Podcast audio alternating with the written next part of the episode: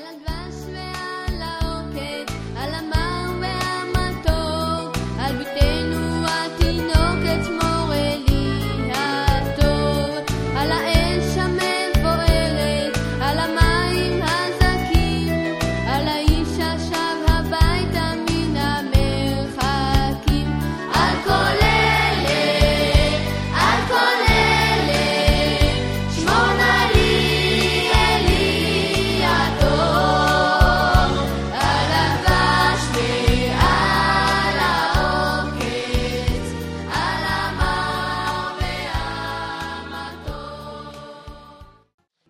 partir de agora, você acompanha mais uma aula da Torá Sound. Desde 2001, o shiur em português mais ouvido no mundo. Você também pode ouvir outros shiurim no seu celular ou MP3. Basta acessar o site caraguila.com.br e fazer o download de todos os nossos temas. Fique agora com mais um shiur do Rabino Caraguila. Boa noite. Costuma dizer que sempre é uma das peculiaridades da Torá é que a gente pode ler a mesma Torá 10, 20, 100 vezes encontrar uma coisa diferente. A gente vai começar, Bezat Hashem, com um tema que eu já contei para vocês duas ou três vezes nos anos anteriores, mas eu nunca tinha visto essa ideia nessa perspectiva que a gente vai falar, Bezat Hashem, hoje à noite. Incrível o quanto a nossa Torá é infinita e quanto mais a gente lê, dá para aprender mais alguma lição de algum mesmo caso, diferente de qualquer outra matéria do mundo. Eu acho que a Torá, as pessoas falam, mas a Torá é a mesma? Eu falo que a Torá é sempre a mesma, mas nós mudamos. E já que a gente muda, porque a gente, Baruch Hashem, cresce, então a Torá acaba sendo também diferente, vista por outro prisma. A Torá conta pra gente, no final da construção do Mishkan, do tabernáculo, havia um utensílio do tabernáculo, do Mishkan, chamado Kior. O que, que era esse Kior? Era um receptáculo de água, onde os Koanim, antes de fazer o trabalho todos os dias, tinham que lavar a mão e o pé. Tinha uma torneira, eles lavavam a mão e o pé para poder fazer o trabalho dentro do Mishkan, dentro do tabernáculo. É uma pia, como se fosse um poço pequenininho, vamos chamar assim. O Pasuk fala no Sefer Shemot, nas parashiot que condizem com a construção do Mishkan, as seguintes palavras. Vayaset kior, fizeram o kior, nechoshet, ele era feito de cobre. Pulando algumas palavras, bemarot atzovot asher tzavu petach oil moed. Com o quê? Com alguns espelhos, com algum tipo de cobre que era usava para também ser espelho, dá para ver o reflexo da pessoa no cobre, ele acabou ficando esse kior sendo usado no Mishkan. Qual é a história, pessoal, desse Kior, para a gente entender um pouco melhor o estudo de hoje? É o seguinte: o povo foi falar para Moshe Rabbeinu: olha, tem aqui esse material de cobre, a gente quer usar ele e entregar para o Mishkan. Vamos fazer o Kior com ele. Moshe Rabbeinu falou: impossível receber esse material. Eu recebi ouro, recebi prata, recebi materiais menos valiosos, mais valiosos, mas esse cobre é impossível de ser recebido. Por quê? O Sherabeno falou, olha, não dá para mim receber esse material. O que, que era? Por que esse material era usado? Esse material era usado as mulheres, quando estavam no Egito. Elas não queriam, os maridos não queriam ter filhos. Ele falou, a gente vai ter filho para quê? Para cair na mão do faraó? Lo se a gente pudesse comparar, vai ter filho para cair na mão do Hitler e Maximov Zichro, se a gente pudesse trazer a história mais perto para a Segunda Guerra Mundial, nem vale a pena ter filhos. Então, os maridos falam, a gente não quer mais ter filhos. As mulheres falam, precisa, a gente precisa dar continuidade para o povo. A mulher tem uma, um sexto sentido, vamos chamar assim. O que, que elas faziam? Elas usavam esse cobre para como espelho de hoje em dia. Elas se faziam bonitas, os maridos voltavam no Egito do trabalho, depois de ser escravizado. E aí o que acontecia? Elas ficavam mais atraentes para o marido e aí tinham filhos. Então o Rabbeinu falou, esse cobre que foi usado para, como fala, atrair o marido, é feio usar isso no Mishkan. Não posso receber, não, não condiz com santidade usar uma coisa que foi usada para sexualidade. Hashem falou, não, recebe esses utensílios e no fim, com esse material, com esse cobre, foi feito esse kior, que era usado para o Cohen poder lavar a mão e o pé todos os dias quando entrava no Mishkan. A pergunta, pessoal, é o que, que mudou do que Moshe Rabbeinu pensou para o que, que Hashem falou. Moshe Rabbeinu falou, não posso receber, é feio, não condiz com o Mishkan. Hashem diz o que? Recebe. Qual mudança que houve no pensamento de Moshe Rabbeinu para a conclusão de Akadosh Baruch? Olhem que interessante, pessoal. Já tinha visto isso, mas nunca nesse prisma. E olhem que fantástico, a nossa Torá é infinita. Vou contar para vocês uma história curta que leva para gente o caminho de por que, Moshe Rabbeinu queria receber e por que Hashem falou para ele recebe. Uma vez, tinha um Rav que viveu há poucas décadas atrás em Nova York, chamado Rav Yaakov Kamenetsky. Ele foi Rosh Shiva de Shiva Torah Vadat, um Talmud Chacham muito, muito grande. O filho dele hoje é Rosh Shiva uma Shiva famosa nos Estados Unidos, Shiva de Filadélfia. Rav Yaakov Kamenetsky, uma tarde, estava em casa, bate na porta alguém. As pessoas vinham consultar, perguntas. Entraram lá, entrou um jovem para se consultar, sentou na mesa e começou a conversar com o Rabino. Falou: Cheguei, boa tarde. O Rabino falou: De onde você é? Assim, dois minutos de introdução. Nesses dois minutos, quem aparece? A esposa do Rabino. Ela chega com um pedaço de bolo. Fala o seguinte: Olha, eu acabei de fazer um bolo, saiu agora do forno. Pega um pedaço, por favor. Falou para esse aluno do Raviakov Kamenetsky, na casa dele, na casa do Raviakov. O aluno fala: Olha, Rabanit. Não se preocupe, eu já comi, eu acabei de almoçar, eu estou tranquilo, eu vim fazer uma pergunta, eu não vim para comer bolo. Mas ela falou, olha, Habibi, eu acabei de fazer o bolo, está quentinho, pega um pedacinho do bolo de chocolate. Quem não gosta de um bolo de chocolate? O aluno fala, não precisa, não precisa. A Vekov Kamenetsky viu essa cena, ficou quieto, observando. Tá bom, ficou em silêncio. Ele perguntou para o aluno, como eu posso te ajudar? Por que, que você veio na minha casa? Se tem alguma pergunta que eu posso te ajudar? O aluno falou assim, olha Rav, tem um tratado do Talmud chamado Masechet Evamot. É um tratado do Talmud, bastante complexo. Eu consegui agora entender um pedaço desse tratado de uma forma que eu nunca havia entendido antes. Eu queria compartilhar com o senhor esse meu Hidush, essa novidade, nesse pedaço da Gemara do Talmud. Rav Yaakov Kamenetsky olhou para ele e não levantou as sobrancelhas, não fez uma situação de uau. O aluno falou, Rav, talvez o senhor não entendeu. Aquela Gemara, no tratado de Yevamot, que ela é muito complexa, eu vi uma forma nova, um hidush, uma novidade, e eu quero contar para o senhor. Eu queria compartilhar isso com o senhor, a minha alegria. Aí ficou com os caminhantes que ficam olhando, assim. Talvez parecia que ele falou para ele, bom dia. Falou mais nada. Ele não entendeu. Rav Yaakov Kamenetsky falou, eu entendi que você quer compartilhar, eu escutei, que Baruch Hashem, meus ouvidos funcionam muito bem, eu escutei que você quer compartilhar comigo uma novidade que você pensou na Gemara. Mas deixa eu te contar uma coisa. O seu Hidush de Torá, a sua novidade de Torá no Tratado de Evamot, é o que você quer me contar. Minha esposa teve um Hidush de Torá dentro do forno dela. Qual foi a novidade de Torá do forno da minha esposa? O bolo de chocolate. Minha esposa chegou com um bolo de chocolate aqui e falou: Olha, esse é o Hidush, essa é a minha novidade, experimenta um pedaço, está quente. Não quero, já comi, estou satisfeito.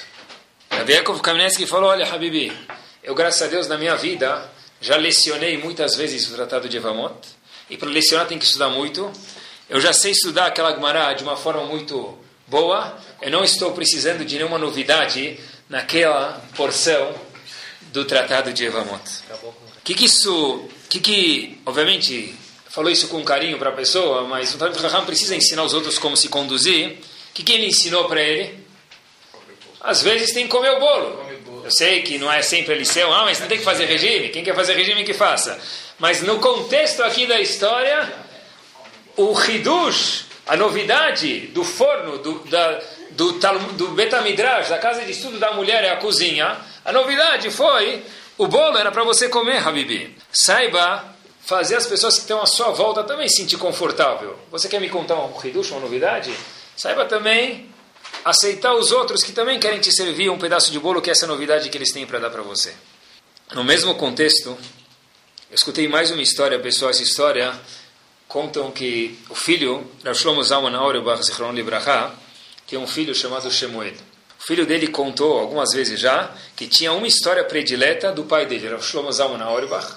Ele tinha uma história predileta que ele contava, contava, contava, muitas vezes durante a vida, para a família dele em especial. Qual era a história predileta que Rav Shlomo Zalman Auerbach adorava? Era a seguinte. Havia um Rav que viveu já um pouco mais pra, afastado da gente, chamado Rav Baruch Tam. Rav Baruch Tam, o filho dele ficou noivo uma calá, uma noiva, obviamente. E aí, a futura sogra desse noivo, ou consuegra do Rav Baruch mesma coisa, viu o noivo chateado no dia do noivado. O noivo, mais uma vez, era o filho do Rav Baruch. Viu o noivo chateado no dia do noivado.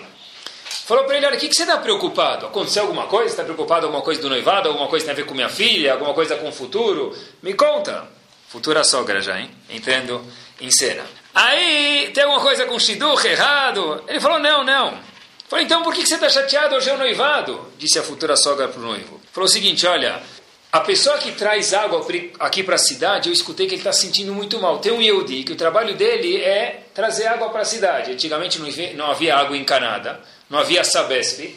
Então, como que usava água? Haviam pessoas que traziam água do poço para mais perto da gente, para beber, para tomar banho.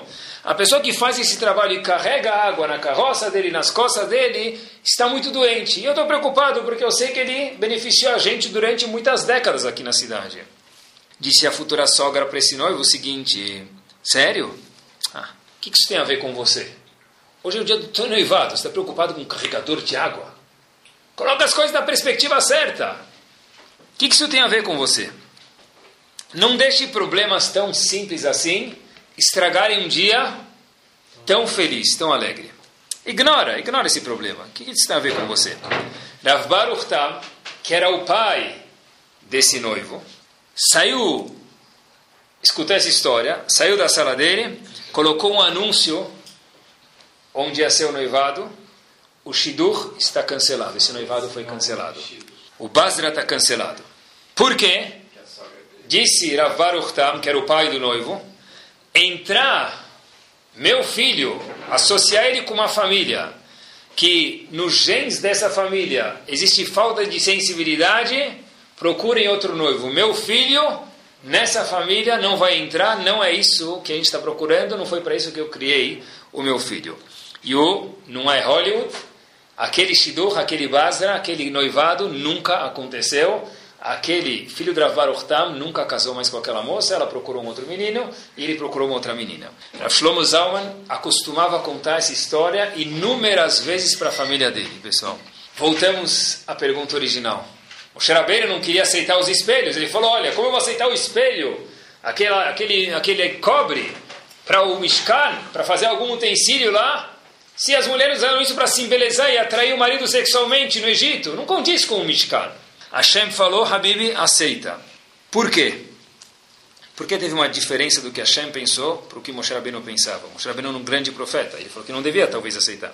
Estava com medo de aceitar. A resposta é a seguinte. Hashem falou, de fato você tem razão. Não condiz muito talvez com o ambiente do Betamigdash, do Mishkan, do tabernáculo. Mas, esse é o bolo que ela está servindo para a gente. Você não vai comer o bolo dela, como a gente mencionou na história anterior? Cadê a sensibilidade? As mulheres trouxeram isso com carinho, elas não fizeram nada de errado. Muito pelo contrário, elas usaram isso para fazer o marido querer ter filhos e uma continuidade. Se você não aceitar, que sentimento você está dando para essas mulheres? De quê? Rejeição.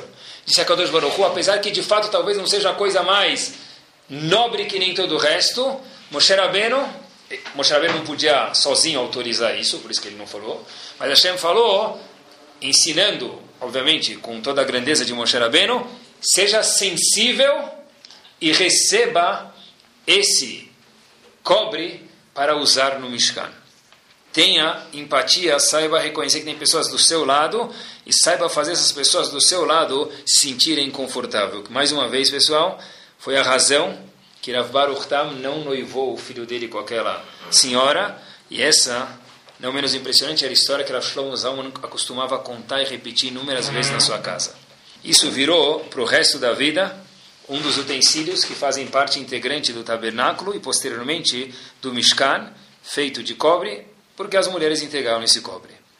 Pessoal, olhem só que bomba. A Torá conta para gente um passo adiante, em Parashat Vayera. É uma pergunta que eu sempre tive e Baruch Hashem esse ano vi a resposta. Todo mundo conhece a história de Sdom Vamorá. Sodom, aquela Sidom e Gomorra, que queriam destruir a cidade. Hashem fez Avram Avinu escutar essa história, falou, olha, eu não posso destruir Sodom sem avisar o meu querido ser humano, Avram. Então Hashem foi contar, Deus foi contar para Avram, que ele mandou anjos avisarem Avram que Sedom vai ser, a cidade de Sodom vai ser destruída. Tem uma frase, e a frase é o seguinte, Avram Avinu logo que escuta isso, argumenta para Kadosh Baruch Hu a seguinte observação, é uma frase da Torá isso. Vaigash Avraham. Avraham se aproximou de Hashem, numa linguagem de súplica. Vaiomer. Av tispe tzadik im rasha. Hashem, você vai destruir um tzadik junto com o rasha? O que quer dizer isso? Talvez, Hashem, você acabar destruindo um tzadik com o rasha. Você quer destruir Sedom? A cidade? Mas talvez tenha alguns tzadikim lá. Você vai destruir o tzadik junto com o rasha? Qual a tradução disso? Eu sempre traduzi. Será que você vai matar um tzadik com um rachá? Sim? Hashem falou, tá bom. Aí Avram Avinu começou a negociar. Se tiverem 50 tzadikim lá, você vai poupar a cidade? Já falou, eu poupo. Procuraram, fizeram um balanço e BGE não tinham 50 tzadikim. E se tiver 45? Tá bom, Hashem falou, eu aceito. Até que chegou em 10 e nem 10 não tinham, Hashem destruiu a cidade de Sedom. Alguns falam que daqui que os Eudim aprenderam a ser bons negociantes. Está nos genes desde Avram Avinu, negociou até com a Kadosh de 50 para 10. Tá bom, pode ser uma piada, mas esse não é isso que a Torá vem ensinar para a gente. Pessoal, uma pergunta que aparece no Passuk é o seguinte.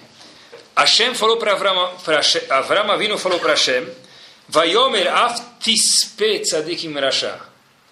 A gente traduz, será que você vai matar um tzadik com um rasha? A palavra matar em hebraico é o que? Yamit. Vai matar.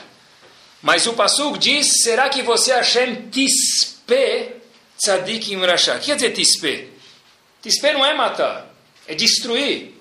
Por que Hashem não falou matar? Quando ele vai destruir, Sidom vai morar, ele vai aniquilar, vai matar as pessoas também. E mais ainda, a pessoa nunca entendi, talvez já tive essa pergunta por mais de 10 anos. Qual, não entendi. O que, que Abraão está falando para Hashem? Você vai matar um tzadik com um rachá? O que, que você está ensinando a Hashem como conduzir o mundo? Peraí, se tiver um tzadik lá, é óbvio que Hashem não vai matar. Que tipo de consideração é essa, Hashem? Como você vai destruir Sedom? Você vai destruir aquela grande cidade? Você vai matar um tzadik junto com o rachá? Hashem falou, o que, que você quer? Se tiver 50 tzadikim, Hashem falou, tá bom, vai. Se tiver 50 tzadikim, eu não destruo. Quer dizer o que? Hashem, Avram Avinu, melhor dizendo, entendeu que Hashem ia matar um tzadik junto com o Rashá? Como que ele pensou isso de Hashem? Eu tive essa pergunta talvez por mais de 10 anos, eu nunca entendi. Óbvio que se tivesse algum inocente no meio, Hashem não ia matar. Quem não merece morrer não vai, não vai morrer. Tem um milhão de pessoas perversas, se tiver 50 tzadikim, certeza vão ser poupados. Então, que tipo de pergunta é essa que argumentação que Avram Avinu faz para Hashem? Rav Shimshon Lefare Rish diz o seguinte, Avram Avinu não tinha dúvida nenhuma que Hashem ia matar um tzadik com Rasha. É óbvio que um tzadik que não merece morrer vai ser poupado, e quem não merece morrer, ele vai desaparecer do mundo, ele vai ser destruído junto com os dom. Então, o que, que Avram Avinu estava argumentando para Kadosh Baruch Hu? Olhem que forte, pessoal. Diz Rav Hirsch o seguinte. Avram Avinu falou o seguinte, eu tenho certeza que se eu morasse em Sdom, e eu visse a cidade sendo destruída, eu ia me sentir muito mal. Porque aqui é minha cidade. Eu conheço a padaria, eu conheço o supermercado, eu conheço o Betamidrash, eu conheço o moço, o porteiro do prédio, eu conheço todo mundo. Eu ia me sentir muito mal se eu morasse em Sedom e a cidade fosse destruída. Hashem, talvez tem 50 tzadikim lá. E prestem atenção como ele leu o passo. Olhem que lindo, pessoal. Mais do que doce. Mais do que mel. Hashem, se tem 50 tzadikim lá, como eu estou me sentindo mal pela destruição de Sdom, eles também vão se sentir mal. Então, poupe Sdom pelo sentimento incômodo que 50 tzadikim vão ter.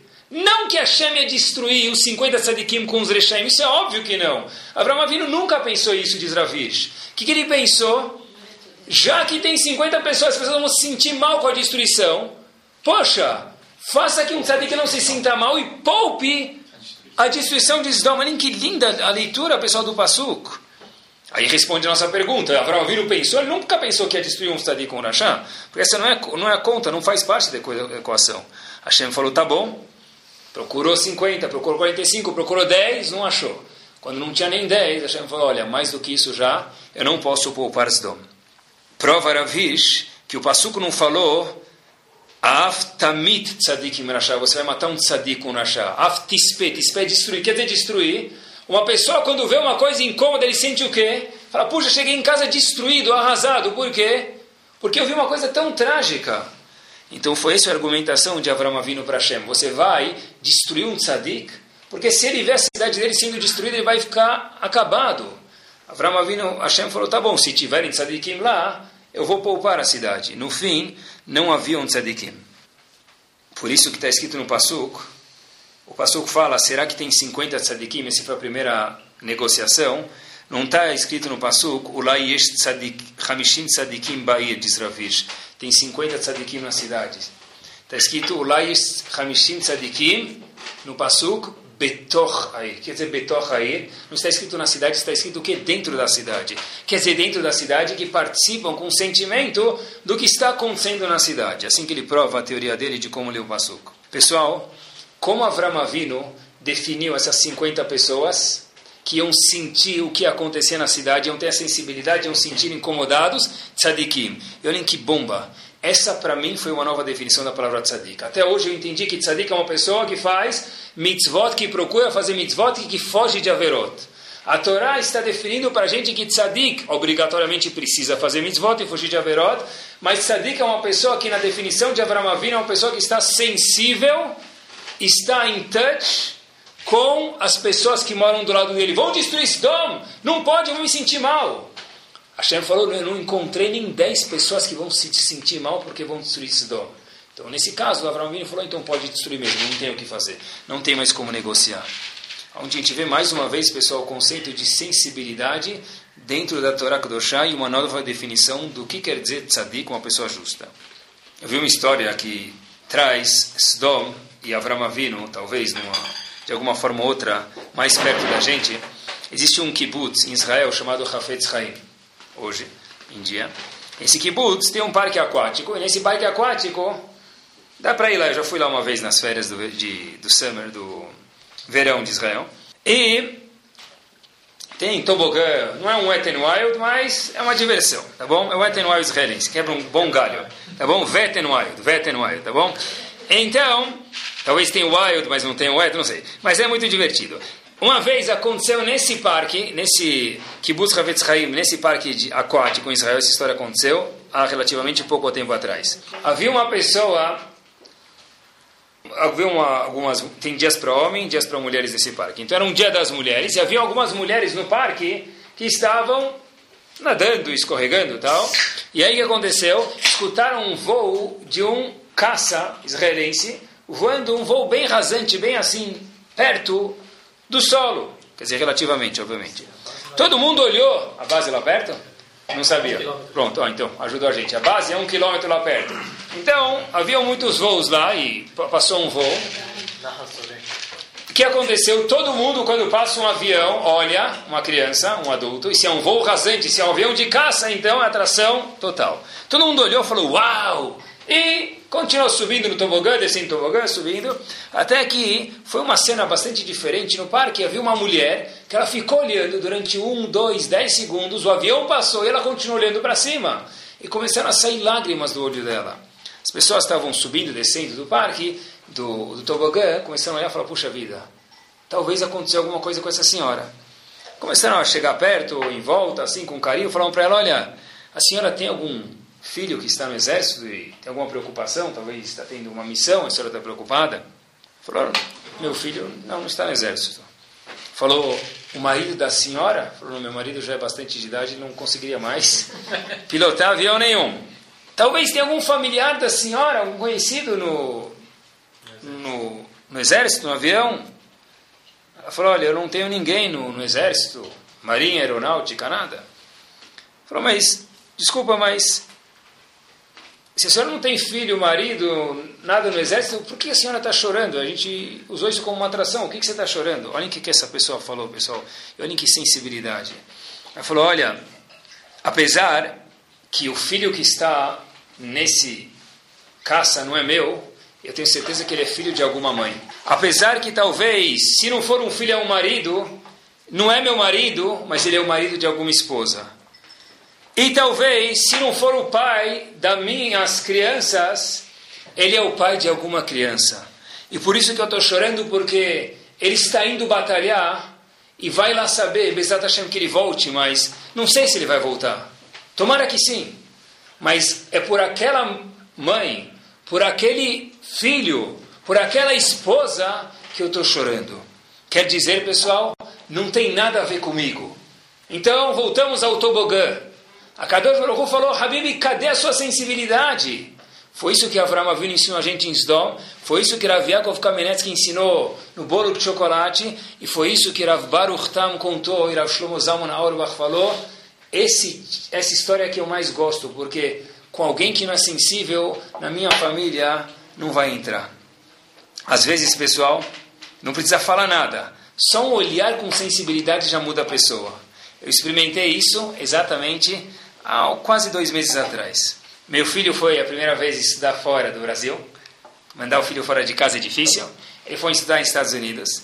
Minha esposa falou: Eu nem vou acompanhar ele no aeroporto, vai sozinho, ia todo mundo. A esposa falou: Eu não consigo, eu não tenho coração para isso. Tá bom, eu também não tenho, mas alguém precisa dirigir, o carro não anda sozinho, precisa voltar para casa. No caso, eu fui. Entrou lá o homem aqui, o leão aqui de pedra, o homem de pedra, eu falando comigo mesmo, entregou, está aqui a autorização, o passaporte, bater, fica na fila, todo mundo bem. Aí entrou na Polícia Federal, lá vai entrar para fazer o passaporte. Aí foi entrando junto, falou, a moça falou assim, Adka, até aqui, daqui para frente, só quem tem passaporte. E aí você começa a olhar pelo vidrinho para ver se ainda dá para ver ele, e começa a desaparecer. Eu falei, uau, meu filho está indo embora a primeira vez, ele não tem nem 18 anos, como ele vai se virar? E aí eu comecei, segredo não contem para ninguém, chorar. Eu estava mal, eu estava acabado. Parecia uma moça. Não que ser uma moça é ruim, mas... eu comecei a chorar. A moça do, do, da Polícia Federal olhou Falou para mim, senhor, me desculpa, é que daqui para frente o senhor não pode passar. E ela deu um olhar assim e falou para mim, olha, provavelmente a viagem dele vai dar tudo certo. Eu me senti tão bem, eu parei de chorar e fiquei reconstruído. Eu nunca tinha visto aquela moça na minha vida, ela nunca tinha me visto, mas ela falou, olha, relaxa, vai dar tudo certo. Foi alguém que sintonizou na minha dificuldade um momento e falou, olha, keep cool. Pessoal, Alguém que nunca me viu, alguém que não devia nada, mas foi um toque de sentimento sutil, de empatia, de estar ligado com a pessoa que está próximo da gente. A Kadosh Baruch espera disso da gente, sejamos nós atendentes da Polícia Federal ou nós ainda mais Yudim. Foi isso que Abraão Avinu ensinou, pessoal. Como se faz isso, pessoal? Eu acho que a resposta, com certeza, começa por aqui. Como eu posso fazer para ficar mais sensível se a Kadosh Baruch requer isso da gente? A primeira coisa talvez diferente do que alguns possam pensar, mas eu acho que a primeira coisa é a pessoa estar em touch consigo mesmo. Uma pessoa que não sabe os sentimentos dele, não sabe o que, que ele sente, é impossível ele sentir pelos outros. Se você vê uma pessoa que fala, olha, eu nunca chorei, eu nunca fiquei chateado, eu nunca fico bravo, eu nunca... Então, se você nunca fica bravo, você nunca fica agitado, ou você virou agora Hafetz Haim, pode ser, se você ainda não virou Hafetz Haim, que por enquanto talvez seja o mais provável, então você também já ficou chateado alguma vez. Entende quando ele fica chateado, porque se eu não entendo que eu fico chateado, eu vejo alguém e falo, como pode ser que ele ficou chateado? Alguém vai te falar, você ficou ontem. Eu ontem chateado, pronto. Aí já nasceu o leão. Ele ainda fala que não ficou chateado. Quer dizer, uma pessoa que não está em touch com os sentimentos dele próprio nunca vai poder ser sensível aos outros. Uma pessoa que não sabe de verdade quanto é difícil passar por tal dificuldade, porque ele passa, ele acha que ele nem ficou chateado, como ele pode falar, ah, mas eu nunca fiquei chateado, por que ela está triste? Por que ele está triste ou daí por diante? O primeiro passo, pessoal, para sentir empatia com os outros, ser sensível com os outros, é você estar em touch com o seu próprio sentimento. Como você sentiu? Ah, poxa, eu fiquei chateado. Então entende que ele ficou chateado. Eu fiquei feliz. Então participa da alegria dele. Para alegria você também tem que estar sensível. A pessoa que fala que nunca ficou feliz, como é que ele vai entender qual a felicidade de tal coisa que outra pessoa está agora curtindo essa felicidade? Como ele vai entender a dificuldade do próximo? Pessoal, olhem que incrível. O progenitor, o primeiro, o começo, da dinastia de Mashiach, quem que é? Quem é o famoso origem da dinastia de Mashiach? Ah, começo, de alguma forma ou outra. Quem é? Qualquer pessoa conhece, pelo menos a musiquinha. David Melech Israel. David Amelech, a gente sabe que é Mashiach ben David. Então Mashiach é descendente de alguma forma, algumas gerações mais para frente, de Davi Amelech. Sem exagero, mas eu vou falar para vocês com certeza, ninguém aqui casaria a filha com Davi Amelech, eu garanto. Eu estava lendo a história da Davi Amelech, eu duvido que se alguém apresentasse Davi Amelech para a gente hoje, alguém fale, eu caso minha filha. Cantar musiquinha, David, é lindo. Festival de dança vai fazer. Mas, casar a filha com Davi Amelech, eu duvido que alguém ia casar. Por quê? Procurei um pouquinho e anotei alguns dados, para que a gente pudesse compartilhar junto aqui. Da onde veio Davi Amelech? Ruth a Moavia. Ruth. Megilat Ruth. Quem que é Moav? Moav é Meav, veio do pai. Por quê? Lot teve relações com sua filha, que não era a coisa mais linda do mundo, e nasceu Ruth. E de Ruth veio Davi Amelech. Aí a gente pergunta em árabe, Betmin, ele, ele, Davi, esse Davi é filho de quem? De alguém que nasceu do, do, do relação do pai com a filha. Shibjanen. É lindo, vou casar ele com minha filha. No caso, ele nem, nem com, com o meu inimigo eu vou casar ele. Continuando ainda, mais ainda, David Amelech, David é o reinado do. David vem de reinado, né? David é o rei. Quem é o, a tribo que é, denomina a Malchut, o reinado no povo de Israel? Yehuda. Quem conhece a história de Yehuda? Yehuda tinha uma nora chamada Tamar, casou com a nora. Por quê? Casou com a nora. E daí quem saiu? Davi Amelech. Casou, quer dizer, lá atrás o pai teve relações com a filha. Depois veio um tal de Eudá que teve relações com a nora, que estava errado. Quer dizer, alguma, a Torá explica, mas quer dizer, aparentemente está errado. Depois veio o Davi Amelech lá na frente. Peraí, que tipo de gente é essa? Que tipo de qualidade que é essa? Mais ainda, o próprio Davi Amelech, obviamente que todos eles eram tzadikim, a mas o próprio Davi Amelech casou com Batsheva. Era uma mulher que já era casada e tem toda uma história atrás disso. O que, acontece aqui? Isso que é da vida Melech, isso que é o começo de Mashiach. Então não vou mais pedir Mashiach. Se é isso que é Mashiach, eu não quero mais. Alguém que apresentasse Davi Amelech para gente, sem mentir, alguém a casar filha? Eu não casaria com certeza. Rav Shimon Schwab, Zichron Lebrachá, tem um livro sobre Tfilah, chamado Yun Tfilah, ele faz uma observação interessantíssima. Ele fala assim, a gente tem razão. E teve Eudá, que de alguma forma ou outra teve relações com Tamar, Lot, teve relações com sua filha e nasceu Ruth, que daí veio David Amelech. David Amelech casou com Batsheva, que era uma mulher que em algum momento estava casada, teve uma história um pouco confusa para entender, a olhos nus. Porém, por que, que Hashem teve que fazer David Amelech vir de uma história tão confusa assim? Olhem que, que frase que ele fala. Rav Schwab fala o seguinte: Imen lo shaychut iminyana tshuva aech yachzir et kolam li. Olhem que bomba. Se Mashiach não tem um cheiro, uma sensibilidade e não passou por tshuva, como que ele pode gerar com que o povo faça tshuva volte para Hashem? Agora o Mashiach o que ele vai fazer? Vai colocar a coroa do mundo na cabeça de quem? De Akadosh Baruch Hu. Hoje Deus é rei? Não é. Pode falar assim? Pode. A gente fala todo dia no Lil Shaber. Bayomahu Hashem Echad Shmo Echad. No futuro Deus vai ser um. Pergunta Agmará no Tratado de Psachim. E hoje Deus não é um? Diz Agmará, não. Vai na rua, tem gente fazendo idolatria. Tem gente que não reconhece Hashem. Tem gente que não cumpre Shabbat. Como pode falar que Deus é um? Impossível falar que Deus é um. Ainda Deus não é um. A função de Mashiach é fazer o quê? Reinstituir que a coroa do mundo, o líder do mundo, seja quem? A Kadosh Baruchu. Diz Rav Schwab, de novo, se Davi Amelech não passasse por tantos processos de pessoas que de alguma forma ou outra, um erro minúsculo, mas erraram, e fizeram tshuva, Lot, Davi Amelech e Yehudá se arrependeram e no erro minúsculo que fizeram, fizeram tshuva, Ayech Yachzir Kolam tshuva. Já que eu não sei o que é tshuva, como eu posso pedir para alguém fazer tshuva? O que acontece muitas vezes, quando a pessoa erra, e ele faz chuva, ele se desvincula do passado. Isso é bom? Bom e não bom, pessoal. Se ele se desvincula dos atos, isso é bom. Mas, se uma pessoa que fumava, por exemplo, exemplo bem banal, simples, que a gente possa entender, ele fumava um maço por dia. Passaram-se 10 anos, Baruch Hashem, ele não fuma mais. É proibido de acordo com a Torá fumar, é perigoso. Ele não fuma mais. Tzadik, se esforçou bastante. Não fuma mais. Ele vê alguém que fuma que ele fala, que nojo, como você fuma? Essa parte não é boa. Por quê? Habibi, até dois anos atrás você fumava. Você não consegue lidar com esse sentimento? A primeira coisa para mim ser sensível é lembrar como eu me sentia. Entenda como você sentia, como você não fumava e vai ajudar ele. Sente o sentimento dele.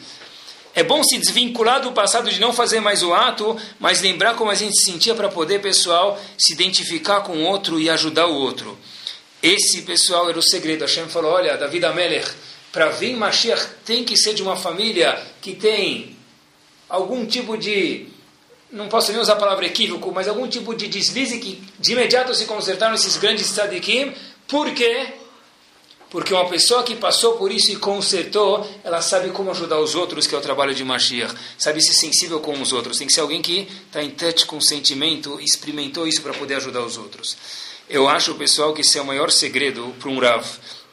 Rav de uma, de uma comunidade, talvez há 200 anos atrás, tinha que ser uma pessoa que sabia muito Alaha. E hoje também precisa. Mas de 100 anos para trás, com certeza é tiro e queda. Um Rav um professor, o que, que ele precisa ser? Precisa saber a Allahá, precisa cumprir a Torá, isso é óbvio, não discutível. Mas, precisa ser alguém que sabe o quê? Entender as pessoas. Porque pelo menos hoje, metade do trabalho de um Rav é o quê? Escutar as pessoas, é Shalom Bait, é Hinur. O que ele precisa fazer? Escutar e resolver um pouquinho. E na maioria das vezes não é nem resolver. É só saber escutar e ter empatia, ser sensível com o próximo, que você ajudou ele psicólogo. É ser psicólogo, é isso mesmo. A gente precisa, óbvio que com a cabeça da Torá fazer isso, né? Mas é isso que precisa um Talmud Raham. Em casa, no trabalho, de Shalom Bay, tudo isso, isso que precisa. Às vezes, volto a dizer, quem já passou um pouco por isso pode falar muito simples, não é nem dar conselhos, pessoal. É somente escutar e ter empatia com quem falou, ele já se sente 90% aliviado e você poder dar um conselho ótimo, senão a empatia já vale tudo. Qual, o que, que é um professor bom? Quem é um professor bom? Quem é o melhor professor do mundo? Aquele professor que consegue fazer o aluno gostar da aula. Como é possível um professor fazer um aluno gostar da aula? Algum aluno quer ficar sentado naquela carteira? Só se ele tem 3, 4 anos de idade. Na hora que ele começa o cérebro a fluir de verdade, ele já não gosta mais da escola. Ele fala, eu não quero, se eu pudesse estaria nadando. É o normal. Essa é tendência normal. Ninguém ficar preso sete horas por dia escutando matemática e inglês. É normal isso. Por outro lado, precisa. Então, o que é um professor legal? Eu sempre penso comigo mesmo que um professor legal é aquele professor que fala o seguinte, só um segundo. Eu vou sair daqui virtualmente, daqui da frente da lousa, vou sentar na carteira e me lembrar como eu me sentia quando eu sentava naquela carteira que eu posso fazer agora que eu sinto que é ser um aluno para fazer ela um pouco mais legal? Isso é um professor de ouro, não é? Fala, poxa, eu também sei que é ruim ficar sentado aí. Então faz dinâmica, dá uma cambalhota, se vira, usa sua criatividade. Porque se eu falo, olha, eu já fui aluno, muitos rachamim falam isso, rachamim, entre parentes, são bobos. Eu também já fui aluno, agora se vira, agora você vai escutar a aula que eu tenho que dar. Espera aí, isso não é um professor, isso é um rádio falante. Um professor é alguém que sabe ser sensível com o aluno. Fala, eu também passei por isso. Eu também fui aluno, eu lembro como era chato sentar às vezes na aula. Eu lembro como às vezes era mais legal ficar mais 10 minutos no recreio. Então saiba lidar com esses sentimentos, aí você tem os alunos na sua mão. Com a Seat de Shemaia de Akadosh Baruch Os nossos Udolim, pessoal, sabiam isso melhor do que ninguém. Olhem só essa história.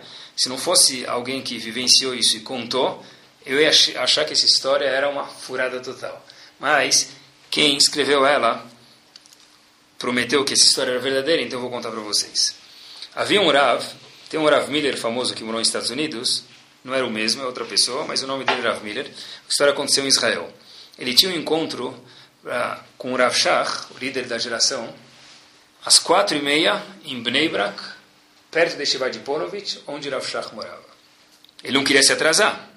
Como que alguém não quer se atrasar, chega de um lugar para o outro em Israel, de ônibus, pode ser que você vai se atrasar. Como você vai?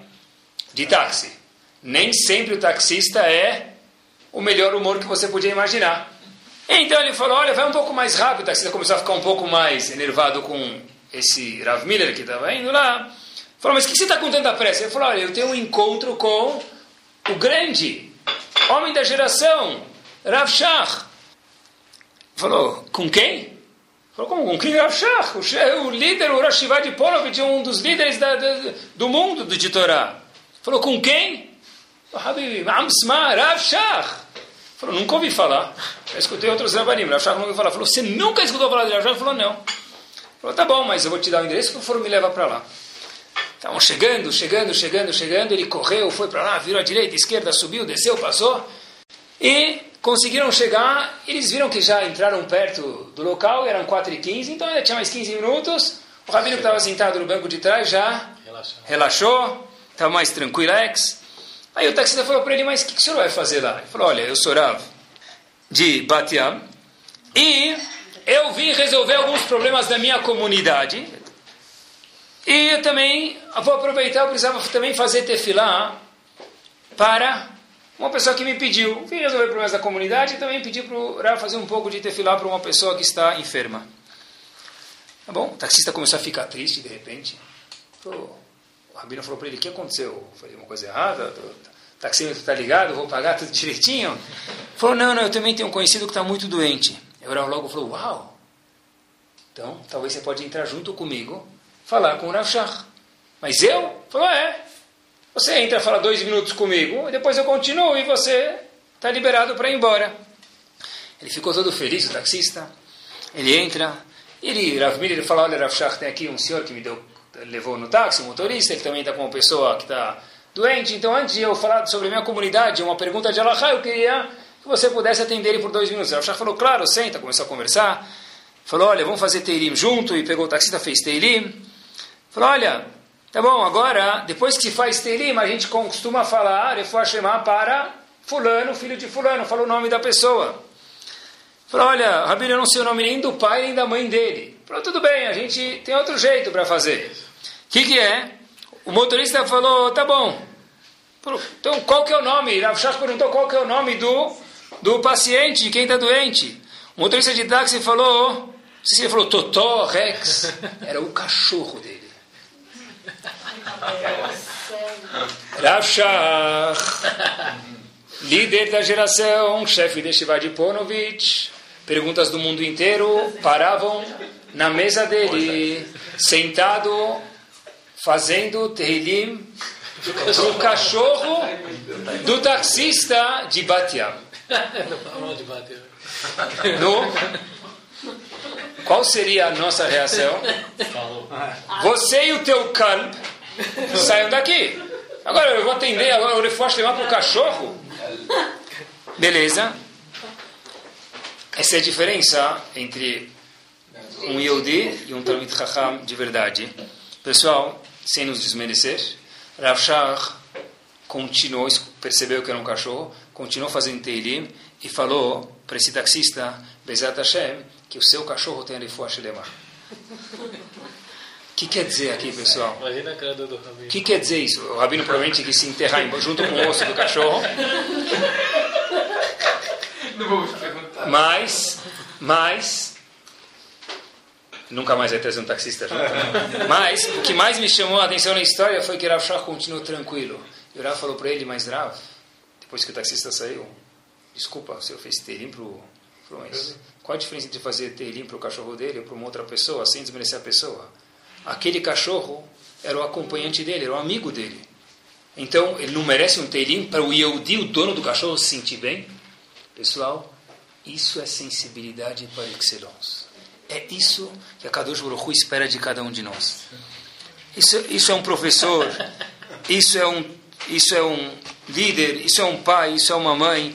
Mesmo que teu filho venha e te fala, ah, posso fazer tal coisa? Não fala não direto, porque todo não nega um sim. Escuta ele. Sente que ele quer um joguinho. Tá bom, eu não acho que ainda você tem que ter um iPad. Para que você quer um iPad? Conversa com ele, deixa ele falar com você, depois fala não. Se você falar não para ela, esposa, ou não para ele, marido direto, no que for, ou para o teu filho, cada não pessoal nega um sim. E empurra as pessoas. Eu não preciso falar sim para tudo, está errado falar sim para tudo. Mas eu preciso entender a questão da pessoa. O que ele está me perguntando. É isso que o Shur de hoje está ensinando para a gente. Uma vez fui dar um Shur alguma vez em algum lugar, e uma pessoa falou assim, mas você é um Rav? Falei, não sei, me chamam assim, acho que eu sou. Falou, por quê? Falei, "É porque a aula estava tão legal, nem parece. Levei como elogio e como insulto ao mesmo tempo. Mas é isso mesmo.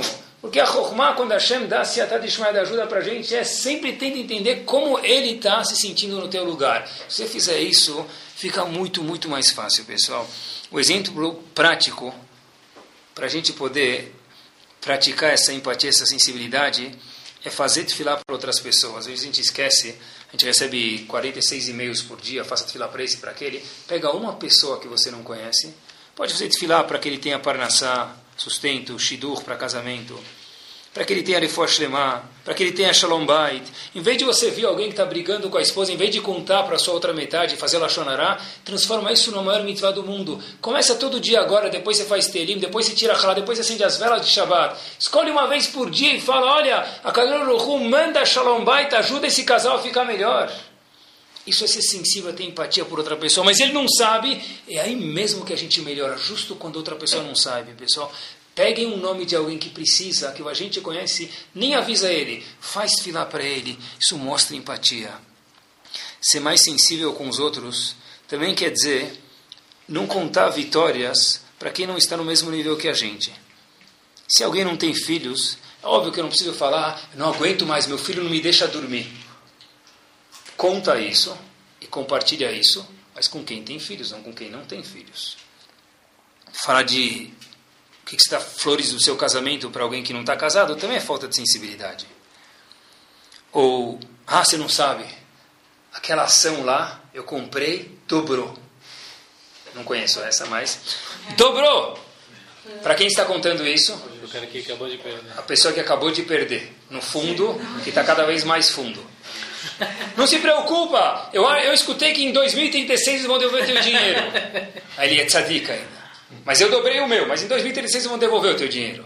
Vai valer o que? Nada, e se vão devolver, o bisneto dele vai pegar. Quer dizer, pessoal, esse tipo de comentário é falta de sensibilidade.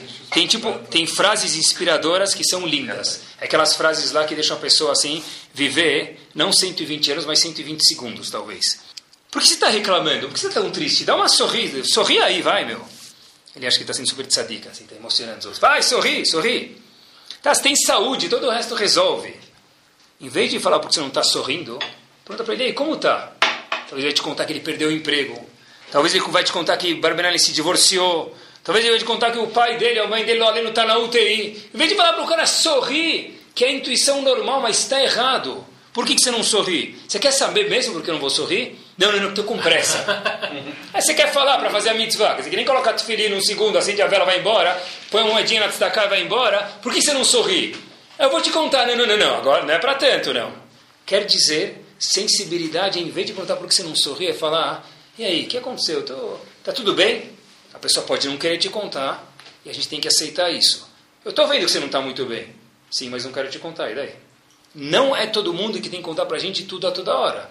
Mas a gente tem que dar essa portinha aberta e tem que ser sensível com os outros. Só para terminar, é pessoal uma bomba mesmo explosiva. Olhem que lindo isso aqui. E com isso a gente termina. Existe uma pergunta que a questão existe, se não existia até hoje, tem que existir na cabeça de todo mundo. Quem não foi escravizado no Egito?